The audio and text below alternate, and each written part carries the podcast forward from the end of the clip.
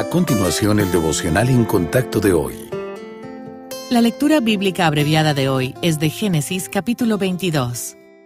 Aconteció después de estas cosas que probó Dios a Abraham y le dijo, Abraham, y él respondió, heme aquí, y dijo, Toma ahora tu hijo, tu único hijo, Isaac, a quien amas, y vete a tierra de Moriah, y ofrécelo allí en holocausto sobre uno de los montes que yo te diré. Y Abraham se levantó muy de mañana, y enalbardó su asno, y tomó consigo dos siervos suyos, y a Isaac su hijo, y cortó leña para el holocausto, y se levantó, y fue al lugar que Dios le dijo. Al tercer día alzó Abraham sus ojos y vio el lugar de lejos. Entonces dijo Abraham a sus siervos, Esperad aquí con el asno, y yo y el muchacho iremos hasta allí y adoraremos, y volveremos a vosotros. Y tomó Abraham la leña del holocausto, y la puso sobre Isaac su hijo, y él tomó en su mano el fuego y el cuchillo, y fueron ambos juntos. Entonces habló Isaac a Abraham su padre, y dijo, Padre mío. Y él respondió, Heme aquí, mi hijo. Y él dijo, He aquí el fuego y la leña, mas, ¿dónde está el cordero para el holocausto? Y respondió Abraham, Dios se proveerá de cordero para el holocausto, hijo mío. E iban juntos. Y cuando llegaron al lugar que Dios le había dicho, edificó allí Abraham un altar y compuso la leña, y ató a Isaac su hijo y lo puso en el altar sobre la leña. Y extendió Abraham su mano y tomó el cuchillo para degollar a su hijo. Entonces el ángel de Jehová le dio voces desde el cielo y dijo, Abraham, Abraham. Y él respondió, heme aquí. Y dijo,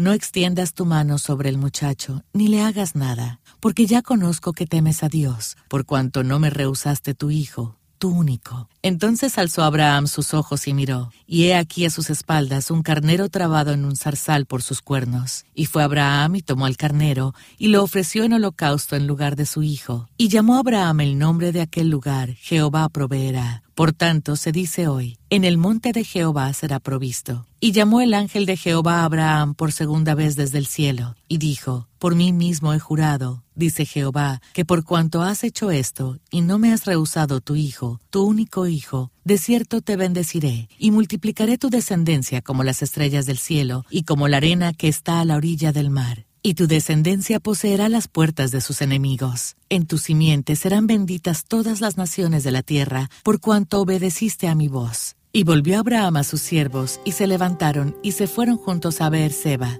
Y habitó Abraham en Beerseba. Ayer estudiamos la importancia de confiar en el plan de Dios, pero a veces obedecer al Señor no es fácil. Siempre que usted enfrente algo difícil, recuerde a Abraham.